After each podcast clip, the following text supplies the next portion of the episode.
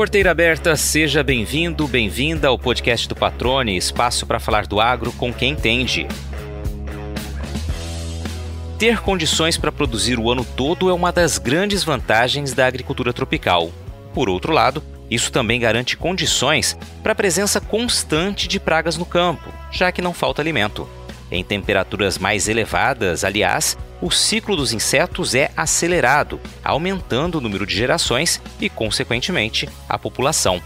Manter as lavouras livres destas ameaças é um desafio a cada safra e um tema que o nosso convidado conhece muito bem, como você vai conferir no programa de hoje.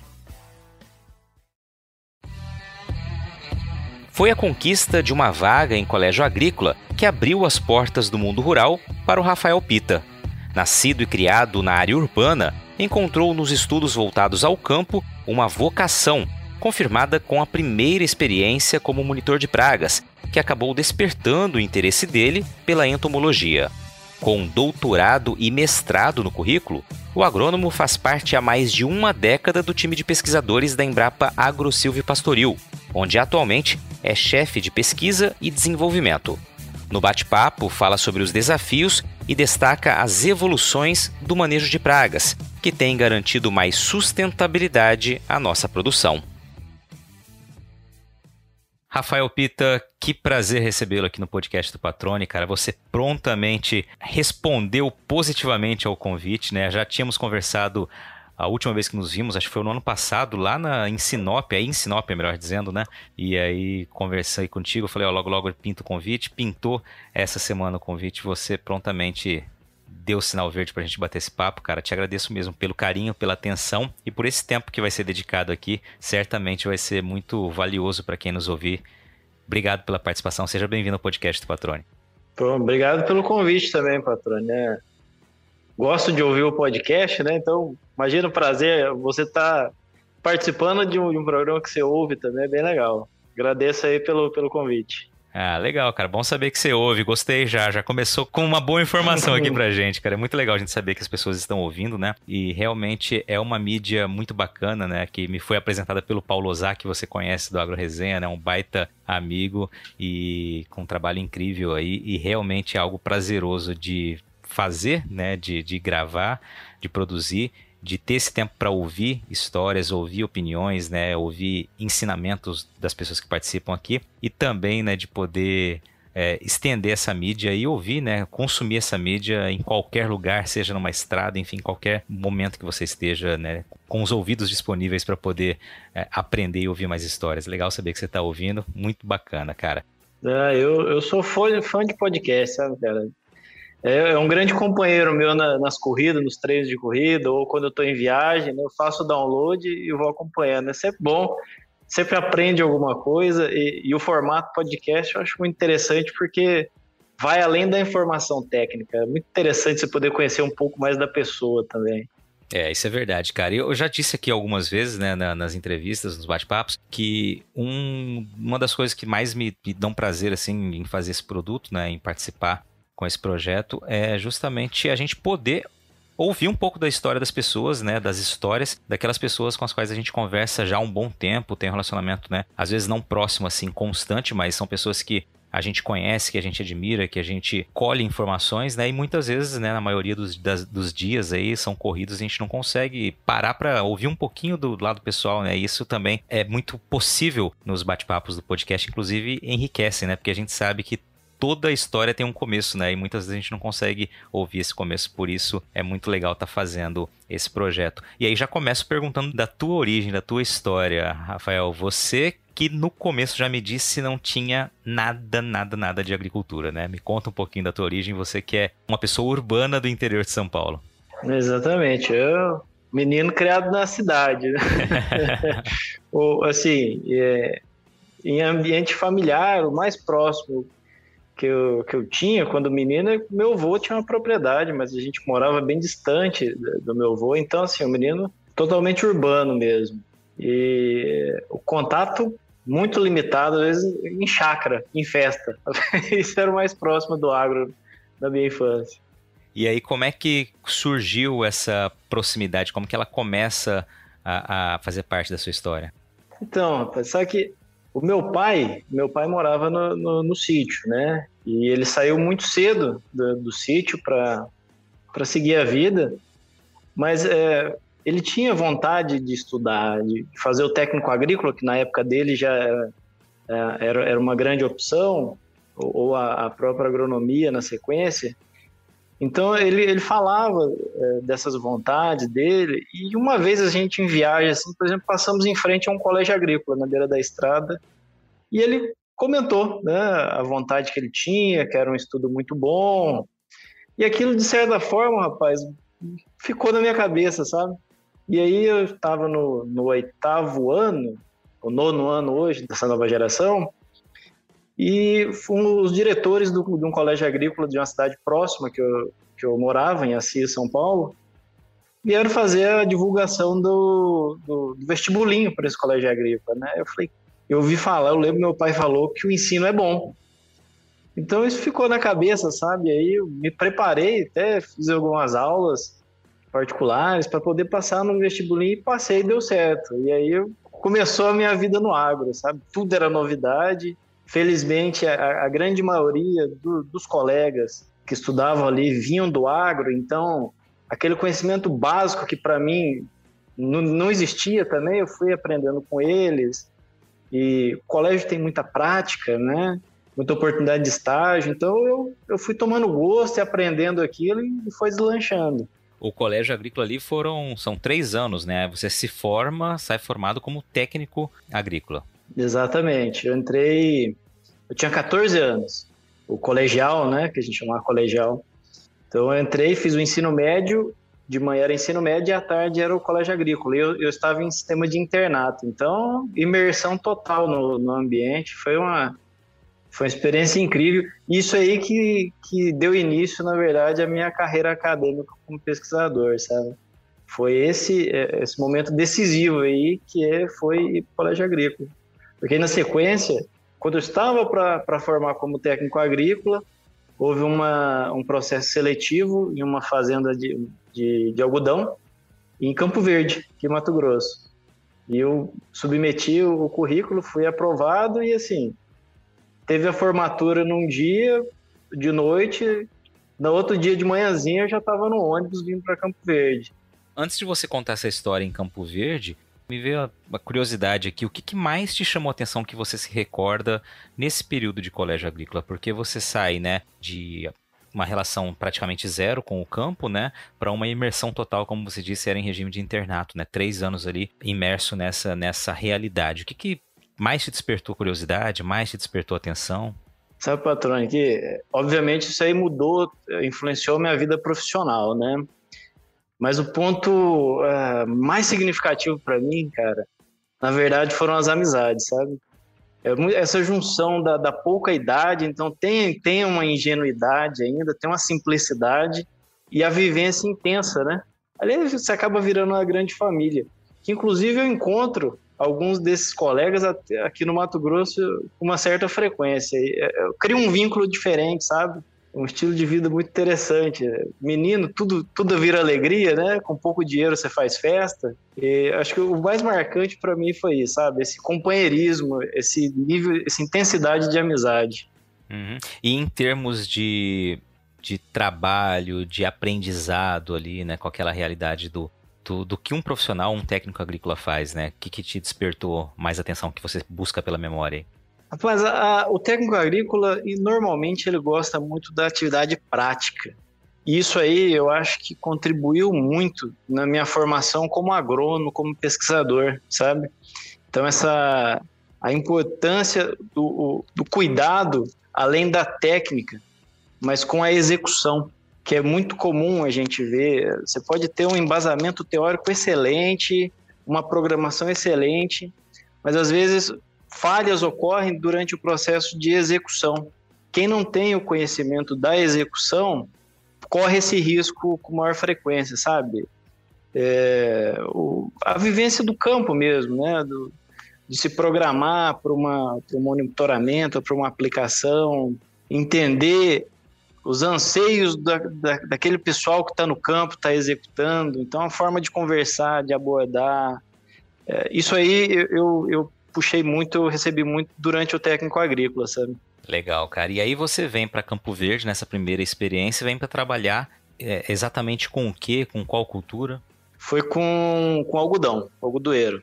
Então a gente chegou lá, cultura totalmente nova para mim, né? São Paulo, hoje em dia que tem um pouquinho de algodão, mas algodão tá tudo concentrado aqui. Então era novo, a gente teve alguns cursos bem, bem rápidos aí, uma imersão rápida e cara, com uma semana tava rodando fazenda sozinho aí, fazendo as identificações. E, e era muito legal porque você consegue é, visualizar a importância daquele trabalho que você está fazendo, sabe? Porque é, às vezes estava programado uma aplicação e eu vinha com o monitoramento e falava assim, não, dá para esperar. E aí era comum a gente evitar várias aplicações de inseticida ao longo da safra, e eu sabia que aquilo foi, foi em função de um trabalho que eu executei, que eu fiz bem feito, e isso aí impactou na, na cultura, no, no ciclo dela como um todo. Só para a gente trazer esse elemento de curiosidade para quem não é do campo, não tem proximidade né, uhum. né, com, com a realidade de uma lavoura, o monitor de praga, que foi essa função que você exerceu nessa experiência, né, durante essa experiência nessa fazenda em Campo Verde, ele vai observar, evidentemente, a, a incidência, né, a quantidade de insetos ali né, que podem vir a prejudicar a lavoura. Normalmente, é, qual é o índice? Né, quando você toma a decisão de realmente entrar com uma pulverização contra insetos? Só para a gente trazer uma, uma ilustração aqui, Pita. Ah, perfeito. Porque a, a, a, planta, ela tolera uma certa quantidade de ataque da praga.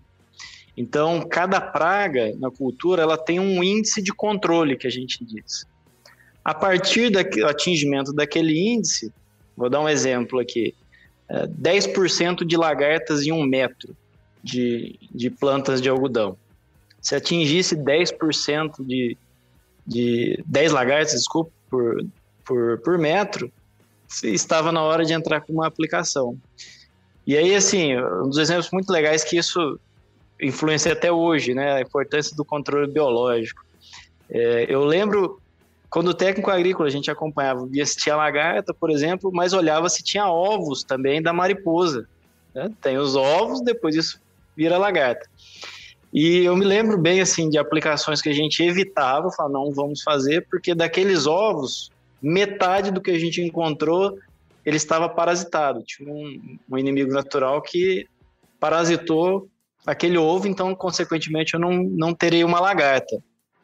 E isso aí, quando o técnico agrícola, parecia que era algo muito muito simplório, né? Depois que eu vim estudar, ver a importância e entender como a ecologia funciona no, no, campo e isso aí reflete até hoje, porque o que eu trabalho, grande parte do que eu dedico hoje é, é realmente é esse controle biológico natural, como que a gente dá condições para o ambiente controlar a praga de forma natural. Cara, legal, né? Eu pedi para você justamente trazer essa curiosidade porque reforça, né, a importância do trabalho conjunto numa propriedade rural, né, no decorrer de uma safra, independente da cultura, né? Você viu a importância do técnico agrícola ali, justamente determinando qual é o ponto, né, informando qual é o momento exato ou não de entrar com uma aplicação e isso, evidentemente, você até trouxe ali. Conseguimos evitar várias aplicações muitas vezes porque não era o momento exato, né? Se não fosse esse profissional, certamente poderia haver um desperdício aí de recursos, né? De dinheiro, enfim. Então é só para trazer essa ilustração e você já avançou com um tema que a gente vai trazer lá à frente, que é muito interessante, né? A utilização do manejo integrado de pragas, do controle biológico, né? Que é um tema muito bacana e que você entende muito bem. E agora uma pausa no bate-papo para dar um recado a você que é produtor ou produtora rural. Já tá na hora de pensar na próxima jogada, hein? Então, que tal mirar na semente e acertar em ótimos resultados para sua lavoura? A Agrosol tem um portfólio completo para sua safra 2023-2024, com opções de cultivares de soja para os diferentes contextos e realidades de todo o cerrado brasileiro com as melhores tecnologias dos principais obtentores do mercado. Além de sementes de soja de alta qualidade, a Agrosol também oferece tratamento de sementes industrial com certificação de excelência pela Singenta, serviço de entrega, posicionamento de cultivares, ajuste fino de plantio, e um acompanhamento especial do time de campo. Para saber mais, é só acompanhar as redes sociais da Agrosol e acessar o portfólio 2023-2024 pelo site www.agrosolsementes.com.br. Lembre-se sempre que uma safra inteligente começa com estratégia. Agrosol Sementes, germinando o futuro. Rafael, depois desse período na fazenda, aí você me disse em off aqui nos bastidores que te despertou de fato, falou: é isso que eu quero fazer, é o campo que é minha vida, e você segue também na sua carreira acadêmica, segue estudando, né? Queria que você trouxesse esse trecho pra gente aqui. Você sabe, quando eu tava pra, pertinho de formar, eu não quero fazer faculdade, não. Primeiro que assim, eu acho que não tinha o um histórico dentro da família, né? Pessoas e referência que, que tinha graduação. Falei, não, eu quero trabalhar, eu quero ganhar dinheiro. Não vou passar mais 4, 5 anos estudando, não. E ainda deu certo do, do, desse, desse emprego. Aí chegando lá, cara, chegando em Campo Verde, né? Ah, era novo ainda, tinha 17 anos. Tudo é animação, tudo é festa. Mas tinha um, um amigo meu que, que, foi junto, nós fomos em dois no, no processo seletivo, e ele já estava na cabeça dele que ele ia estudar ia continuar os estudos. Então ele ia fazer aquela safra, é, juntar recursos, dinheiro e voltar para fazer agronomia. Então tinha aquela essa influência dele e também eu como técnico comecei a interagir com os agrônomos que davam consultoria ou, ou, ou assistência técnica, né? E aí eu falei, cara, porque assim chegava a, a, o, o monitoramento e eu passava para o agrônomo. E ele falava assim: ah, vamos fazer tal coisa ou não vamos fazer, volta daqui três, quatro dias. Eu falei, cara, isso é legal. tá. Ele roda, ele toma decisão. E aí isso aí me reforçou. Eu falei, não, vou, vou fazer agronomia também. Aí passei a, a, a, safra toda lá, juntando, juntando dinheiro, aprendendo, voltei e aí fiz, fui fazer agronomia, sabe? Tomei gosto pelo, pelo, né, pelo assunto, sabe? E, naturalmente, monitor de pragas, uh, o primeiro lugar que eu procurei para fazer estágios, logo no primeiro ano de, de, faculdade, foi entomologia. E aí eu conheci o, o, professor que foi meu orientador durante quatro anos aí da graduação e acabou que eh, engatou aí com pós-graduação em entomologia também. Que legal, cara. E aí você vê como que as coisas vão se desenhando, né? A gente vai buscando uh, uma nova frente, aí descobre coisas novas, né, evidentemente. Se interessa, gosta e trilha sua carreira profissional a partir disso, né? Muito legal quando a gente ouve, né? Claro, voltando, né? Lá no início você parece que foi uma história desenhada, mas certamente não é assim, né? As coisas vão de fato acontecendo e são é, momentos de tomada de decisão, como você disse, de mudança de conceito, né? mudança de pensamento. Quem não queria fazer faculdade mudou de opinião e acabou seguindo uma carreira. Você fez agronomia, depois foi para pós, você disse, fez mestrado, fez doutorado, né? Ou seja, se avançou mesmo nessa área, né, Rafael? Exatamente. Eu, na sequência, assim, antes de formar, eu já tinha passado no processo seletivo para mestrado. Eu fiz em, na Unesp de Jaboticabal. E já para terminar o mestrado, já tinha feito processo seletivo para o doutorado na, na Exalc. Então, desde o técnico agrícola, eu sou o entomologista. E aí o entomologista, claro, estuda ali né, as pragas, né, os insetos, as ameaças. E eu queria que você começasse trazendo um pouquinho da tua experiência, Rafael, tirando uma dúvida de muita gente, volta a dizer que não conhece a realidade do campo, né? Por que, que é preciso utilizar tanto inseticida na avaliação de pessoas que não conhecem na agricultura brasileira? Por que, que a agricultura tropical tende diferente com relação a outras regiões do mundo no que diz respeito à presença ao ataque de pragas? É que a gente é, tem é agraciado no Brasil justamente por estar numa condição tropical que a gente pro, consegue produzir comida o ano todo. É, isso aí é uma isso é um, um baita benefício, um baita patrimônio que a gente tem estar, estando no Brasil. Por outro lado, eu tenho comida, vamos dizer assim, para esses insetos pragas o ano todo. Aliado ao fato de que numa condição tropical tenho mais calor e o ciclo do inseto ele, ele é regulado em função um dos parâmetros é temperatura. Então, temperaturas mais elevadas, eu tenho o ciclo do inseto se completa mais rápido. Ou seja, ao longo do ano, eu tenho o maior número de gerações desse inseto comparado com um clima frio. E fora que além de eu ter um ciclo curto, eu tenho comida o ano todo para espécies que a gente fala polífaga, que se alimenta de várias plantas, de vários hospedeiros. Então tá aí um desafio de produzir na condição tropical. Mas isso, patrão, infelizmente a pesquisa brasileira é, é referência em, em, em, produção em ambiente tropical, sabe?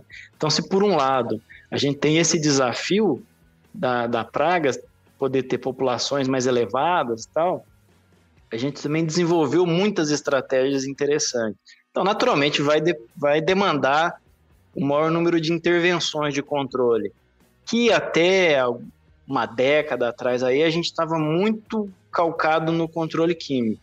Mas, a, a, novamente, aí a pesquisa trazendo outras inovações importantes, como o controle biológico, por exemplo, seja na, na, no uso de micro-organismos, vírus, bactéria, fungos, ou outras estratégias, por exemplo, plantas resistentes. Planta transgênica é um exemplo de estratégia de planta resistente a, a, aos insetos, né? O uso de feromônios, um grande avanço e cada vez está evoluindo muito mais rápido, na ideia de que eu, eu impregno o ambiente com esse feromônio e o inseto ele seguia grande parte por, por odores. Então, se eu saturo aquele ambiente, macho não consegue encontrar fêmea, eu então eu evito a multiplicação desse, dessa praga em campo. Então, perceba a grande variação de oportunidades de integrar estratégias que a gente tem, sabe? Então, por isso que, de fato, assim, a gente cada dia mais é mais sustentável na forma de produzir e até o próprio controle químico, patrone, também melhorou demais.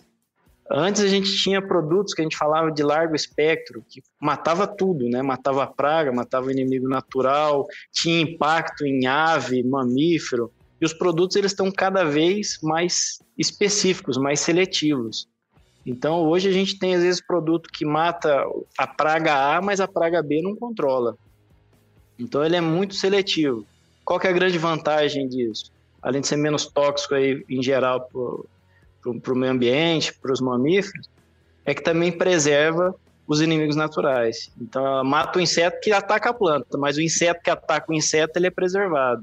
Excelente esse ponto colocado aqui, Rafael. E justamente, né, você trouxe os desafios da agricultura tropical e as vantagens também, né? Mas destacou um ponto que eu acho muito legal, que é justamente a evolução nos últimos anos, né, das ações, das estratégias, né, do conjunto aí para poder combater essas pragas, né? A gente fala muito em tecnologia e vem à cabeça, claro, grandes máquinas, uma tecnologia mais vista dessa maneira. Mas aí você trouxe vários exemplos da tecnologia que está é, desde a da composição das novas cultivares, né, transgênicas, resistentes, as moléculas utilizadas também no, nos defensivos, né, é, mais seletivos, né, e esse conjunto de olhar para o biológico também como ferramentas cada vez mais presentes e mais importantes na composição do, do escopo utilizado numa propriedade rural para combater as pragas e ser mais assertivo no resultado. Né?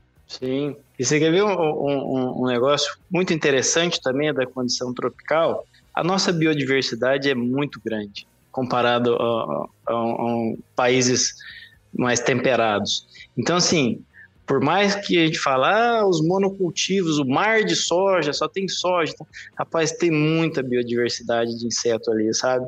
Então, quando a gente faz certinho de monitorar, respeitar o nível de controle, quando é que realmente precisa entrar com o controle, a gente preserva muito inimigo natural, mesmo no, no monocultivo, e isso aí tem uma supressão de praga incrível, sabe? Então, é, desde que eu estou aqui, isso já vai para vou para 13 anos que eu estou aqui, e assim, em contato com o produtor, a gente monta trabalhos com o produtor para mostrar de fato ali a segurança desses níveis de controle e é muito comum, viu, patrão, a gente fazer uma, duas aplicações só de inseticida no ciclo todo da, da, da lavoura, quando comparado ao tradicional que o pessoal faz de uma forma mais preventiva, que a gente economiza aí metade dos produtos, a gente às vezes usa um terço dos produtos quando comparado com, com um produtor que faz um manejo mais preventivo, né? Você acaba aplicando mais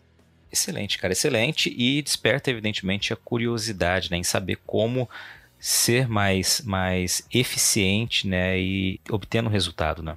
Exatamente, exatamente. Você citou, né? É, faz, vai fazer 13 anos que eu estou aqui, né? Você se referindo, claro, a gente acabou não comentando aqui. É, você é pesquisador da Embrapa, né? Está lotado aí em Sinop, na né? Embrapa Pastoril, consideradas por muitas, muitas pessoas, inclusive por mim, como a unidade mais charmosa, mais aconchegante, né? Das unidades da Embrapa em todo o país. Realmente muito linda, com um trabalho fantástico também voltado para a integração de culturas, integração de sistemas, né? ou seja, buscando como foco sempre a produção mais sustentável. Antes de você falar do trabalho que você desenvolve hoje aí, Rafael, eu queria que você falasse como foi a sua entrada na Embrapa. A gente conversava, você disse que é, você prestou o concurso e aí para até chegar de fato a, a, ao cargo, a, a, estar na equipe, foi um processo aí que você disse que foi é, vou dizer a palavra complicado, mas complicado no bom sentido, né? Você precisou suar bastante, eu queria que você explicasse pra gente. Foi, foi intenso, viu?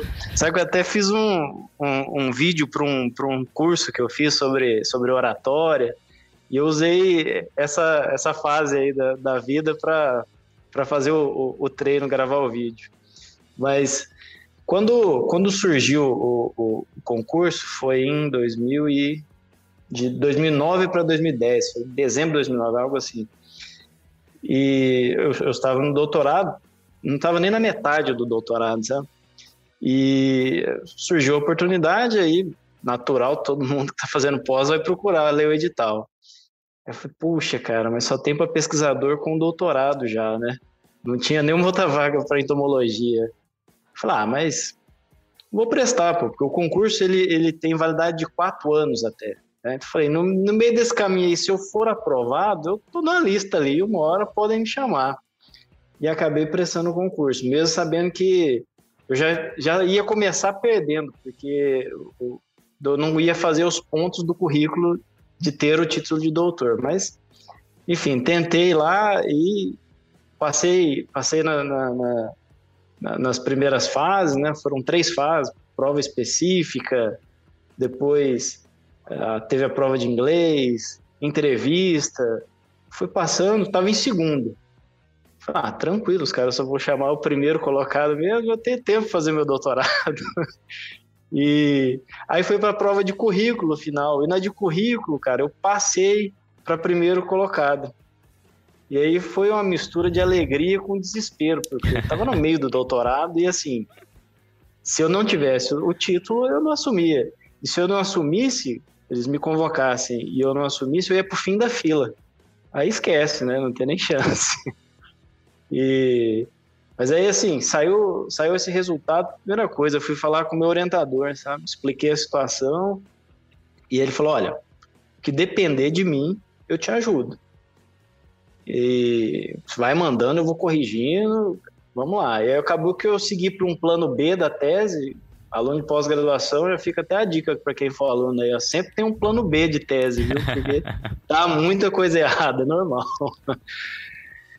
E aí comecei a seguir mais forte o, a segunda estratégia da tese, né?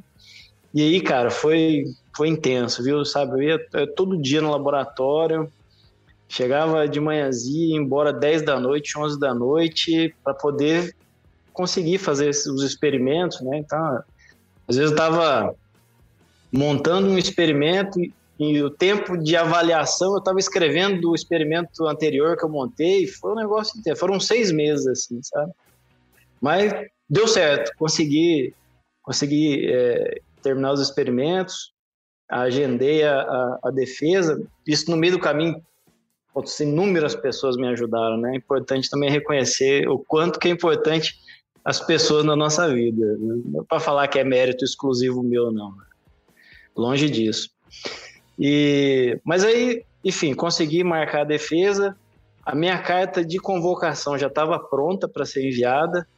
Aí eu consegui ligar na, na, na, unidade aqui, expliquei a situação, mostrei a documentação que estava marcado para defender. E aí o, o, o, diretor da unidade, na época o João Flávio, não sei se você conheceu, ele pegou e falou: oh, então faz o seguinte, te dou três meses aí. E foi assim, encaixado tudo certinho, sabe? Defendi. Aí virou a correria para conseguir entregar o diploma, porque não bastava ter defendido, precisava ter o diploma. E diploma às vezes leva, leva um ano para entregar. Aí, cara, mais atropelo, mais um monte de gente para explicar a situação, mais um monte de gente para me ajudar, sabe? E o diploma chegou em 15 dias, rapaz, um, um recorde. Um feito, hein? Um feito. Tem um monte de pedido de, de, de caráter emergencial e muita gente boa me ajudando no meio do caminho. Mas deu tudo certo e eu cheguei aqui, cheguei aqui em dezembro de 2010. Cheio de, cheio de, de vontade de trabalhar, um sonho que estava sendo construído, a unidade ela estava sendo construída ainda, né? Então foi muito legal também, porque eu participei, eu pude contribuir na, na formação da unidade, na compra de equipamento, laboratório. Foi uma experiência bem, bem interessante, sabe? Isso daí é o fato dessa dificuldade, entre aspas, né, mas de todos esses desafios, obstáculos que você teve que superar para poder, é, é, de fato, estar, né, assumir a vaga e o fato de ter chegado justamente nessa fase inicial da, dessa unidade da Embrapa, né, evidentemente, né, te, te fazem, acredito eu, ter um carinho muito grande por tudo que você, todo o trabalho que é desenvolvido aí, né, e, e em especial também pela unidade, né, porque realmente é, é um trabalho diferenciado e que foi sendo construído um sonho, como você mencionou, né. Ah, exatamente. Não, o, o, a relação com a unidade é diferente, né? Quando você entra no começo. A gente, poxa, a gente plantou os eucaliptos que você conhece dos experimentos aqui, a gente plantou. É, já chegou a vez da gente carregar a pedra brita para fazer o estacionamento. Então, assim, era um, um, clima de união muito gostoso, sabe? E de um sonho, né? A gente acreditou nesse sonho sonhado por outros no início, lá, o João Flávio mesmo, e outros chefes de, de adjuntos que a gente encampou isso total e, e é muito gostoso. Tem, o, o, tem os ônus e os bônus, né, patrão? Então, assim, as coisas são mais complexas quando tá saindo do zero, né? Com certeza. Mas é, é, muito gostoso. Cada vitória conta muito, é muito bom. E agora a unidade está começando a atingir um ponto de maturidade. A gente começa a ter resultados importantes gerados aqui. É, começa a divulgar, começa a ver produtor se beneficiar dessas tecnologias geradas aqui, isso é muito gratificante, sabe? É, e assim, é, é quem trabalha com pesquisa, né, é, sabe que tempo é determinante, né? Para você ter resultados validados, você carece aí de vários anos de estudo, vários anos de experimentos, né? E agora com 13 anos aí praticamente da unidade, né, ativa com a, com a sede e tudo mais, é realmente os resultados começam a ser comprovados e começam, né, a gerar também resultados para produtores, como você disse, né? Certamente é começa aquela colheita de tudo que vocês têm plantado esse tempo todo, né, Rafael? É, exato. Eu, é comum assim o produtor ele ficar ansioso, falar, pô, mas você tem que dar um resultado aí, faço não faço, como que é? E é, é difícil, eu, eu entendo essa dor do produtor, porque é no bolso dele que está doendo, né? Muitas vezes. Só que é uma responsabilidade muito grande você tomar uma decisão, passar uma decisão para o produtor. Então isso aí requer tempo de estudo, repetibilidade ao longo do tempo, porque existe um fator aleatório gigante. Então assim, você fala, ah, mas alguém teve um resultado lá e lá para lá ficou bom, determinada estratégia, determinada técnica. Mas pode ter sido só o acaso. E a, e a pesquisa séria ela requer isso, repetição ao longo do tempo, em outros locais, porque é, é muito arriscado você dar uma informação uh, precipitada, sabe? Vou pegar o exemplo, a anomalia da, das vagens, que é algo que está preocupando demais, está causando prejuízo interessante. É, a gente não pode pegar baseado, às vezes, em um resultado de um local e falar é isso que acontece. Tem uma, tem uma responsabilidade muito grande aí institucional que a gente tem que tomar esse cuidado. Realmente, né? Cada região tem uma característica, né? E quando você tem algo a ser descoberto, você precisa levar em, em consideração várias máximas aí para poder chegar a um denominador comum e a um resultado, né? Realmente confiável, né? É, você começou como pesquisador mesmo na área de entomologia, evidentemente, né, Rafael? Fala um pouquinho, brevemente, dos trabalhos que você tem desenvolvido, né? Desde que você é, entrou aí na Embrapa. Ah, sim. O, os primeiros estudos que eu comecei aqui, patrônio, foi com justamente com esses sistemas integrados, integração lavoura, pecuária, floresta. Que a missão da unidade é viabilizar sistemas intensivos de produção, mas que sejam de forma sustentável. Então a gente tem umas plataformas de experimentos aqui gigantes. 50 hectares, 80 hectares. E ali a gente testa diversas formas de produzir, né? E a equipe, assim, como um todo, cada um na sua área, cada pesquisador na sua área, estuda esses sistemas, tentando gerar ali um pacote tecnológico produtor e gerando índices também de sustentabilidade. Então, por exemplo, na minha área, entomologia, o que, que a gente gerou de informação? Qual o ambiente que dá mais praga, que dá menos praga? Qual o ambiente que favorece a preservação de inimigos naturais? Né? Qual o sistema de produção ali que eu preciso aplicar mais inseticida ou menos inseticida? A gente tem esses resultados muito interessantes e dá muita diferença, sabe? É um negócio bem legal. Então, eu dediquei ali os cinco primeiros anos um esforço muito grande nisso, em gerar esse, esse, esse nível de conhecimento, esses parâmetros de sustentabilidade para esses sistemas de produção. Aliada e paralela a isso, uma linha de pesquisa que eu abri, porque também é uma demanda muito grande, que é os estudos de, de resistência de pragas, principalmente a inseticidas, que assim, acaba sendo o carro-chefe né, das estratégias de controle. E, e, resistência é um problema muito sério, uma vez estabelecido, é, é complexo voltar a uma condição de não resistência para aquela população, sabe? E justamente por estar num, num país tropical e que tem alimento para praga o tempo todo, essa praga está em contato com inseticida o tempo todo. Então, uh, o surgimento de, de, populações de inseto resistente é, é, é, intensificado nesse ambiente. Então, isso é uma, outras, uma outra linha de trabalho que, que é desenvolvida aqui, é tentar mapear dentro do estado na ideia de que a gente tem um plano estadual de manejo de resistência, sabe? E, e dá diferença dentro do estado. Os insetos daqui de Sinop, por exemplo, podem ter um comportamento de resistência diferente de Lucas do Rio Verde, que está aqui pertinho. Pertinho de Mato Grossense já, né? Não é tão perto. Mas é só essas duas linhas como pesquisador que, que eu conduzo aqui. Um é, é, é gerando esses parâmetros de sustentabilidade para sistemas produtivos, focado em, em entomologia, né? E o outro é esse de, de manejo da resistência. Agora, como você disse, Rafael, são trabalhos, né, é, evidentemente importantíssimos e que num estado gigante como é o nosso, né, em que só de área de soja a gente tem quase 12 milhões de hectares aproximadamente, né, mais 7 milhões e tanto de milho, né, segundo a safra, ou seja, você tem diferentes situações, diferentes condições, diferentes perfis né, de região. É, imagino que não tem como dar uma, uma máxima aqui para os produtores, alguns pontos principais, mas como que o produtor tem acesso a essas informações da Embrapa, né, já que os resultados são, de fato, regionalizados, né, muitos deles? A forma da gente transferir esse conhecimento, é, publicação é algo tradicional, as palestras, dia de campo, e, e eventos específicos, sabe? Por exemplo, a gente vai para o terceiro ano do evento, aquele seminário de Mato Grossense de, de resistência para pragas, plantas daninhas e, e, e doenças. Né? Também é uma forma da gente transferir esse conhecimento.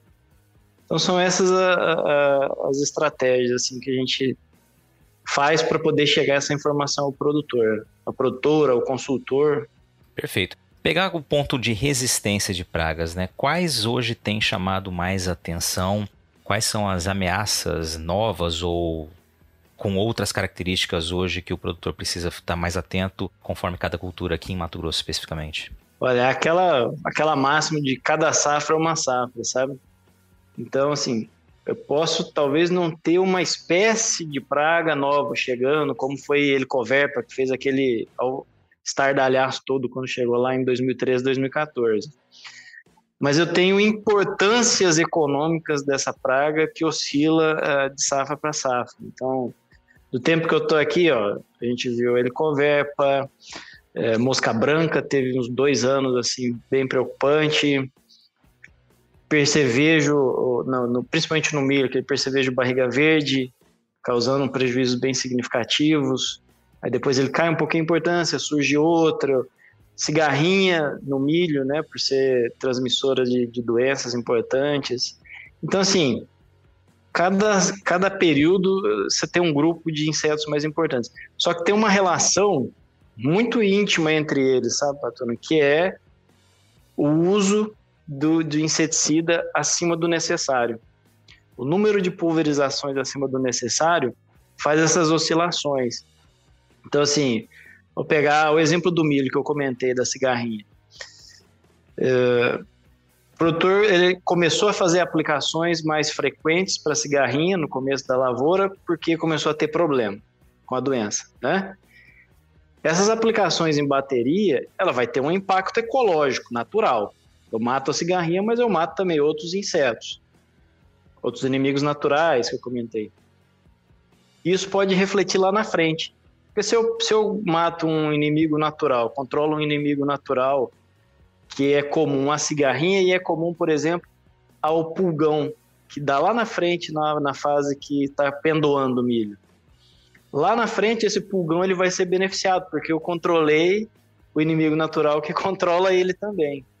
E isso é algo que a gente tem observado, sabe? Eu fiz alguns questionários aí com vários produtores, mais de 100 produtores, e eles reclamando do aumento da frequência de pulgão no milho, que muito provavelmente está relacionado a isso, sabe? Esses impactos que eu faço, que eu causo no início da lavoura, vão repercutir lá na frente também. Escrevi um exemplo muito claro, foi em 2014, com a chegada da Helicoverp, que muita gente estava aplicando, uh, com os critérios técnicos estavam equivocados, sabe? Então o produtor aplicava de forma preventiva numa frequência muito alta. E assim, na época a gente rodou bastante propriedade, via assim pulverizações desnecessárias mesmo, assim, de não ter lagarta no campo, mas ele estava fazendo, tentando se precaver. Eu, eu entendo o lado dele, mas é, é, importante a gente respirar e vamos, vamos com a razão. O que aconteceu nessa safra? Outra praga, que é a, a, a Crisodex, que é a, a, a Medipalmo, que também ataca a soja, ela explodiu no final de dezembro, de uma forma que eu nunca tinha visto. Era cheio de mariposa na cidade, de tanto que tinha. Porque esses, essas várias aplicações sequenciais aí no começo da lavoura de soja eliminou muito inimigo natural no ambiente. Então, a lagarta, de fato, que ia estar no campo, que é a falsa medideira, ela não tinha inimigo natural. E aí a população dela explodiu. Aí o produtor teve que entrar novamente com aplicações para tentar controlar ela, sabe? Então, veja a importância de respeitar aqueles níveis de controle que eu comentei e como isso influencia na importância da praga. Não necessariamente eu tenho uma praga nova, mas é uma que está lá presente que naquele ano é, ele ganha um destaque diferente. É o fato, por exemplo, você é, citou ali a própria cigarrinha, né, que hoje é uma dor de cabeça imensa ali, que desafia a pesquisa, enfim, desafia as empresas, os produtores, né? E, e, pontualmente a gente tem uma situação hoje que a gente tem visto aqui né, na nossa cobertura mais constante da, da presença mais intensa, inclusive de percevejos, né? Gerando aí necessidades aí de atenção de muitos sojicultores, né? Então, realmente, cada situação é uma e é preciso, como você disse, né? Respirar e saber o momento certo, pelo menos foi o que eu entendi, né? De, de entrar com uma ação é, X ou Y aí, né? Exatamente, é bem isso. Você está ouvindo o podcast do Patrone, agroinformação com quem entende. Agora, Rafael, você falou ali de sistemas sustentáveis, né, que é um dos focos do teu trabalho já há um bom tempo. Eu queria que você trouxesse alguns pontos importantes que os produtores devem é, observar, né, quando a gente fala em, em, buscar integração de sistemas, buscar uma, uma ação, um manejo mais um conjunto, um manejo integrado de pragas para chegar a resultados mais assertivos, como os que você mencionou ali, né, que você pode reduzir níveis de aplicação, pode reduzir é, despesas e ter, né, é, um desempenho aí acima do esperado. É, hoje é, a gente percebe, é nítido a cobrança que a sociedade tem por esses sistemas sustentáveis, né? É, então está muito relacionado a, ao que a gente chama lá da pegada de carbono da, da sistema produtivo. Isso passa por, por um bom manejo integrado de pragas também. Ele está dentro desse pacote maior que a gente chama de, de, de da pegada de carbono. Por quê? Se eu, eu, eu, se eu aplico menos, e quando eu falo aplico menos, eu não estou falando de colocar em risco a produtividade da lavoura, não. É apenas usar o que é necessário. Então, eu tenho menor emissão de, de gases porque eu estou entrando menos na lavoura, então estou gastando menos diesel, né? Eu tenho esse o deslocamento desse inseticida da fábrica até, até a propriedade, ele, é reduzido se eu preciso de menos. Esses produtos químicos, eles utilizam é, moléculas que derivam do petróleo, então é toda uma cadeia que vem impactando. Né? Então eu já reduzo aí. Aliado a isso, que é um outro ponto aí da, da, da agricultura regenerativa, das boas práticas agrícolas, que é o aumento da biodiversidade também. E eu, isso trabalha muito em conjunto, sabe? Porque se eu aplico menos, ou eu aplico produtos mais seletivos, que eu comentei, ou eu uso produtos biológicos, além de eu diminuir a emissão de, de carbono para o ambiente, eu estou preservando, aumentando a biodiversidade.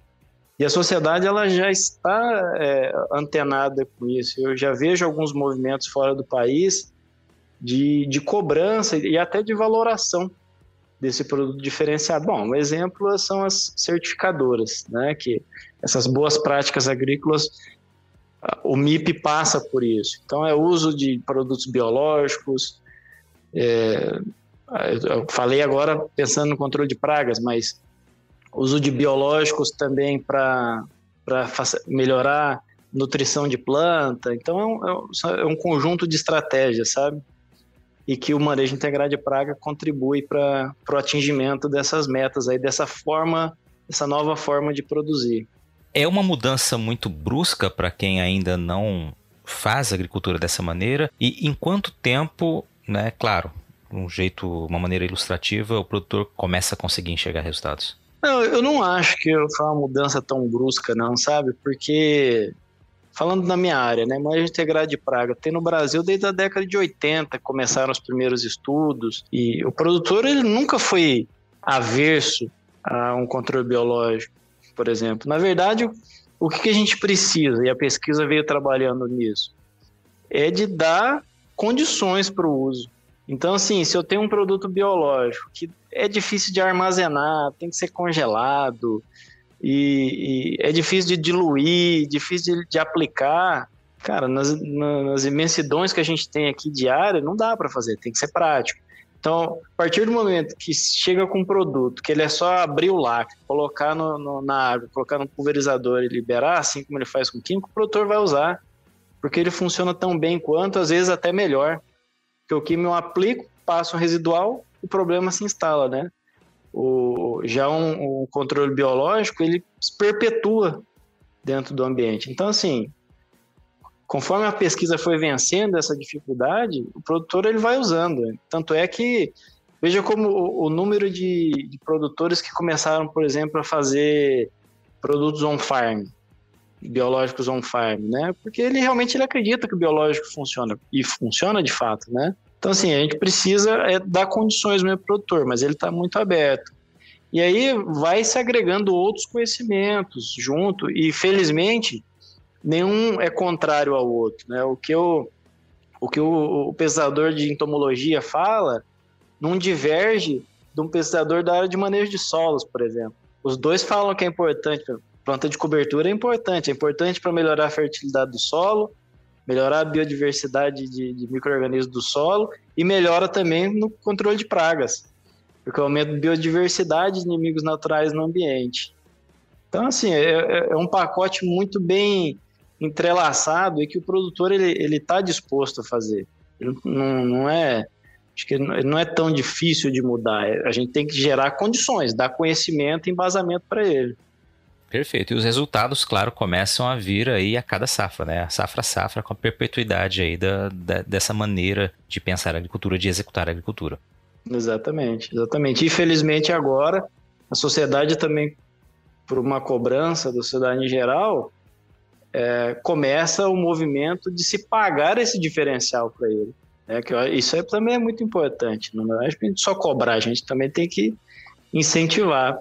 Rafael, e a gente vai chegando pro fim aqui da nossa nosso bate-papo, cara. Estamos com quase 50 minutos aí. Passou rápido pra caramba. Confesso que até assustei a hora que eu vi o tempo aqui. Pô, e eu queria deixar um espaço que aqui. agora.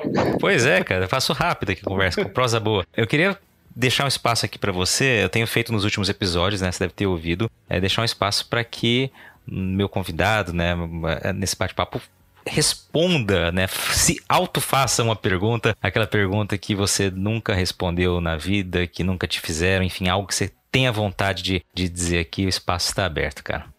Pergunta bem interessante, hein, rapaz? Bem, bem, bem legal mesmo. Eu acho que uma algo que nunca me foi perguntado, mas eu espero que um dia seja perguntado é deu muito trabalho contribuir para mudar a realidade do manejo de pragas no estado? Porque se eu receber essa pergunta é porque foi bem feito, né? Funcionou.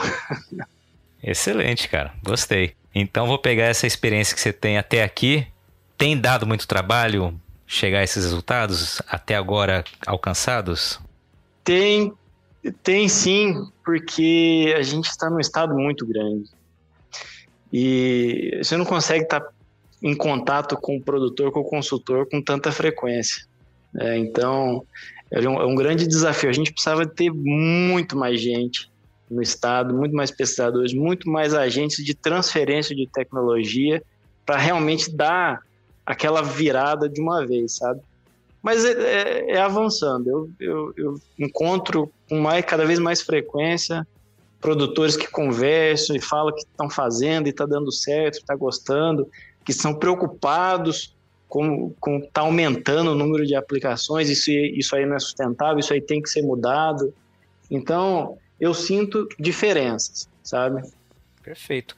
Rafael Pita, te agradeço mais uma vez, cara. Reforçando aqui, o bate-papo passou muito rápido te desafiei a, resumir vários pontos aí de vários anos de trabalho, né? Mas eu acho que ficou muito legal. Você mostrou o caminho aqui, principalmente para quem conhece agricultura e para quem não conhece agricultura na prática. Acho que vai ter bons elementos aqui para pensar, para entender e para é, perceber a evolução que a gente tem também no manejo de campo, né? Que acho que isso é aquele que muitas pessoas não conseguem enxergar, especialmente, claro, quem é de fora, mas que tem uma, um avanço aí gigantesco nos últimos anos, nas últimas décadas, né? E fruto do trabalho dos produtores e do trabalho de gente como você. Obrigado pela participação aqui, cara. Pô, foi um prazer. Você também tem que lembrar da, da mídia, né? Isso também é um trabalho da mídia. Importantíssimo vocês também para difundir isso aí para os produtores. Muito obrigado pelo, pelo convite, patrão. Foi um prazer. E aí, gostou do bate-papo? Então dá aquela força e compartilha essa entrevista com os seus contatos. E olha, aproveita para mandar aquele feedback dizendo o que você está achando do podcast do Patrone. Pode criticar, elogiar, sugerir temas e pessoas para dividir boas histórias aqui nos próximos episódios. É só enviar uma mensagem lá no Instagram para @luispatrone que a gente troca uma ideia, viu? Então, gente, sucesso da porteira para dentro, força e fé da porteira para fora e vamos que vamos. Você ouviu o podcast do Patrone, agroinformação com quem entende.